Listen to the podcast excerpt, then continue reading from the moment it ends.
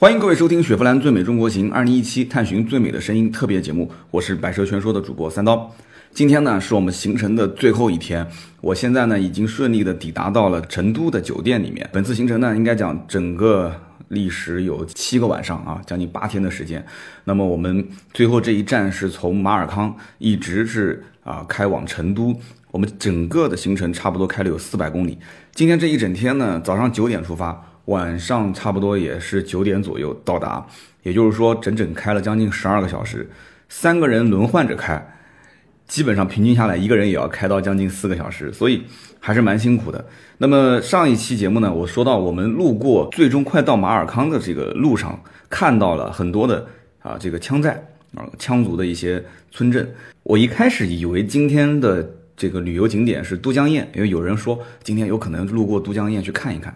结果呢，今天安排的竟然就是去羌寨，而且去的是个什么样的羌寨呢？叫做桃坪羌寨。我估计如果有人去过汶川附近的话，应该知道这个地方非常有名的一个景点。那么上期节目我跟大家说过，我曾经去过，也是在汶川附近的，啊，叫做茂县这个地方有一个叫中国古羌城。所以呢，当时我看到这个车辆大部队就是开进这个羌寨的时候，我还在想，我说，哎呀，这个我之前都去过了，这一次又到桃坪羌寨来，那么跟古羌城应该是没有区别，因为桃坪羌寨我没去过，但我认为羌寨其实都一样，但真的是不一样。怎么跟大家去形容呢？中国古羌城这个位置的景点，更像是为了游客而建立的一个景点。但是呢，桃坪羌寨呢，它其实是可以看到最原始的羌族人的一个生活环境。它其实到现在为止，那个景区里面你可以看见羌族人就住在里面。我们其实是在这每一个羌族人的人家里面来回走动。但是中国古羌城不是的，它就是让你去看那种羌族的建筑，然后你甚至可以，它是酒店，你也可以住在里面啊，你你可以住在里面体验一下这个羌族的建筑。所以。古羌城更像是为了游客而建，雄伟又壮观。但是这个桃坪羌寨啊，它的位置在理县，就是说道理的道理的理理县。这个羌寨呢，就给人感觉是什么呢？很朴素，很朴素。但是呢，你更容易接近它，你可以走进这个羌族人的生活，你可以体会很多这个少数民族的一些文化氛围。所以呢，我进到这个寨子当中之后呢，我就体会到了这里跟我之前。啊，旅游过的这个中国古羌城完全不一样。那么我也看到这个地方的介绍，说很多的一些电影和电视剧都是在这里去拍摄的。那我也可以想象，因为它更接近于生活嘛，所以呢，最近的一部电影就是黄渤的《杀生》，大家如果看过的话，应该可以想象得了，杀生的很多的场景都是在这边找的。那么桃坪羌寨呢是。这个距离理县的县城大概有三十九公里，距离汶川的县城呢只有十六公里。这个寨子的居民呢大概有一百来户啊，然后呢大家居住呢都是相对比较集中。呃，估计要去过一些羌寨的人，大家应该知道，羌寨有个特点叫做三通。什么叫三通呢？一个呢就是家家户户的室内是相通的。啊，真的，这个我估计很多人不敢想象啊。就是说，每家每户一般都是院子都是围起来的，但是对不起，羌寨它就是家家户户室内是相通的。第二一个呢，就是家家户户的房顶是相通的啊，张家到李家，李家到陈家，他们互相之间都是相通的。第三个就是家家户户的地下水网是相通的。其实稍微想一想就可以理解是为什么呢？就是为了抵御外敌嘛，就是打仗用的嘛。如果有人要进攻这个村寨的话，那么首先第一个优势就是可以防御外来的敌人，对吧？让他们迷路。真的，你要如果不跟紧前面的这个导游的话。你在这里面想要绕出去都非常难。第二个呢，就是可以互相快速的去互通情报，对吧？如果有人要要有人瞄到了，说敌人已经开始要到我们村寨上来了，赶紧就是开始通报，非常快，因为家家户户都相连的嘛，对吧？要不然的话，你去敲邻居家的门，如果邻居没听见的话，那就完了啊。所以它可以快速的互通情报。第三个呢，就是危险的时候啊，它这个地下的水网其实是可以有一个成年人匍匐前进的。啊，就是一个正常的成年人是可以匍匐前进的，所以呢，它可以去做到一个转移到一些安全的位置的这样一个作用，一个通道。那么这里面最有名的就是一家叫做杨家大院，这个杨家大院呢，占地大概三百多平米，整个院呢有六层楼啊，六层楼说法是讲六六大顺啊，我不知道是不是这样。那么有七十二道门啊，象征着七十二行。那么每一道门宽窄高低都不同啊，就预示着这个杨家的后人不管干哪一行都会兴旺发达。那果不其然啊，现在杨家只要靠这个院子就可以挣钱了啊。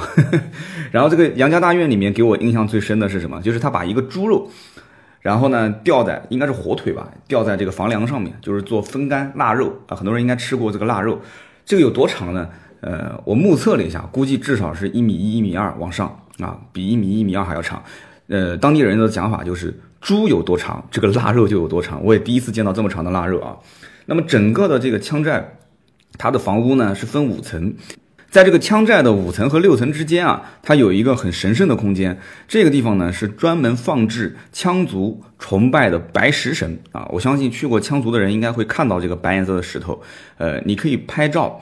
你可以跟它留影，但是你不可以摸它啊，这个是当地的一个风俗。这个羌族的传说呢，我估计很多人也听过啊。就当时是因为跟其他的种族去打仗啊，然后呢来了一个神仙，神仙呢抛下三块石头，就变成了三座大山啊，然后挽救了整个羌族。所以呢，他们就把这个白颜色的石头就奉为天神啊。这个故事听起来还是比较简单，容易理解，是吧？那么游览完桃坪羌寨之后呢，我们就开始赶往成都。其实桃坪羌寨就是汶川这个位置，离成都已经非常近了。那么因此呢，到最后这段行程，我们其实开的还是比较轻松的，而且路也比较好。但是呢，温度是越来越高啊，温度越来越高。因为我们之前在高原地区，大家穿的冲锋衣还觉得有点冷，但是到了成都，穿短裤短袖都觉得有点热，很闷。那么到了成都之后呢，我们这一次的行程就全部结束了。那么这一次雪佛兰的2017最美中国行探寻最美的声音，整个的行程其实给我的印象真的非常非常的深。那么主要在于几个方面，第一个就是雪佛兰这个品牌从2005年进入中国，至今为止十二年的时间。那么这个最美中国行呢，也是历经了好几年的这个每一年一次的这样的经历。我相信很多参加过这个活动的人，应该会跟我有一个同样的。这样一个想法，就是雪佛兰在中国这个品牌，其实它最需要的是本土化，而且做的也很成功啊。那么怎么本土化？其实很简单，你要了解中国人，把车卖给中国人，让中国人去开它，去使用它，用人民币去投票。那么你就得要把中国民间的老祖宗流传下来的很多东西，你要把它吸收啊，你要把它就是整个的消化到自己的骨子里去。那么这样的话，其实不管是在营销方面，还是在造车方面。你才会了解中国人，才知道中国人真正需要什么样的车，对不对？虽然说很多车都是全球化的车型，但是你在营销方面，你在整个理念的打造方面啊，甚至在产品的一些略微的为中国人而去改变的方面，我觉得其实都是需要有一些本土化的。那么这一次的主题是探寻最美的声音，其实我们喜马拉雅的这个节目本身就是以音频的形式呈现的，大家也知道，声音呢是人与生俱来最早。大家想一想，还没有出生的时候，我们每一个人都是在妈妈肚子里面的时候，其实耳朵已经可以听到这个世界上的声音了，而且可以根据声音做出反应。其实婴儿出生的时候，有一段时间眼睛是看不见的，他虽然那个眼睛是眯在那个地方，但是他慢慢慢慢他才能看得见，你做动作他才有反应。所以人啊，有的时候有一种说法叫做与生俱来，其实对于声音啊，他就有一种信任感。我们这一次的行程主要是在阿坝的羌族、藏族自治州。我们听到了非常非常多、非常朴实无华、非常质朴的声音，但是就是这样的一种声音，可以让我们感觉到心灵上的震撼。真的是这样的，人与生俱来就是对声音会有一种信任感。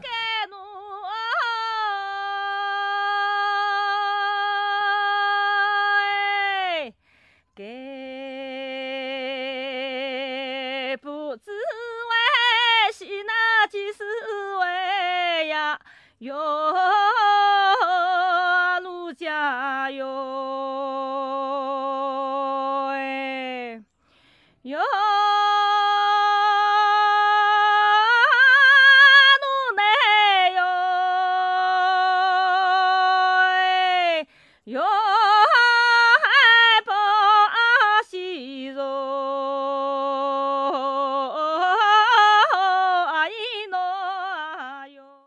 那么这一次带我们去穿山越岭，最终顺利的抵达成都。我们的车队里面到底有哪些车呢？我节目当中估计有很多人陆陆续续也都知道了。最后给大家大概理一下。首先呢，就是我们的关于 SUV 的车型。那么整个的行程当中是没有轿车的，SUV 的车型主要就是创酷跟探界者。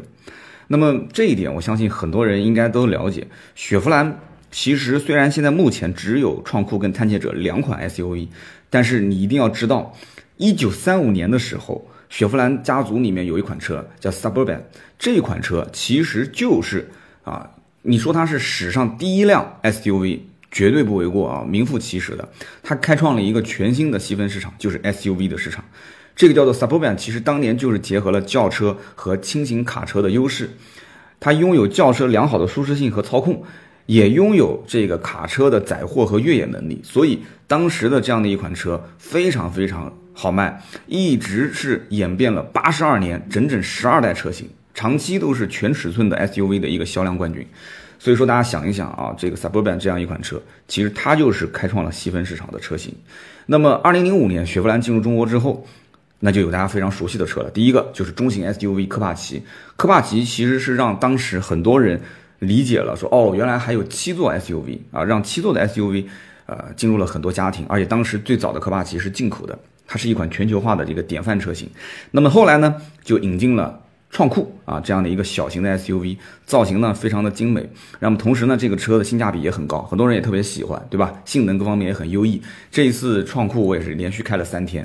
那么作为 SUV 车型的鼻祖，大家也可以理解啊，雪佛兰的 SUV 其实在一个世纪的整个过程当中啊，它不断的是有一种创新和对自由的探索精神。那么这一次的整个的行程，其实也是让我们去探索无限的可能，追求自由啊，是这样的一种精神。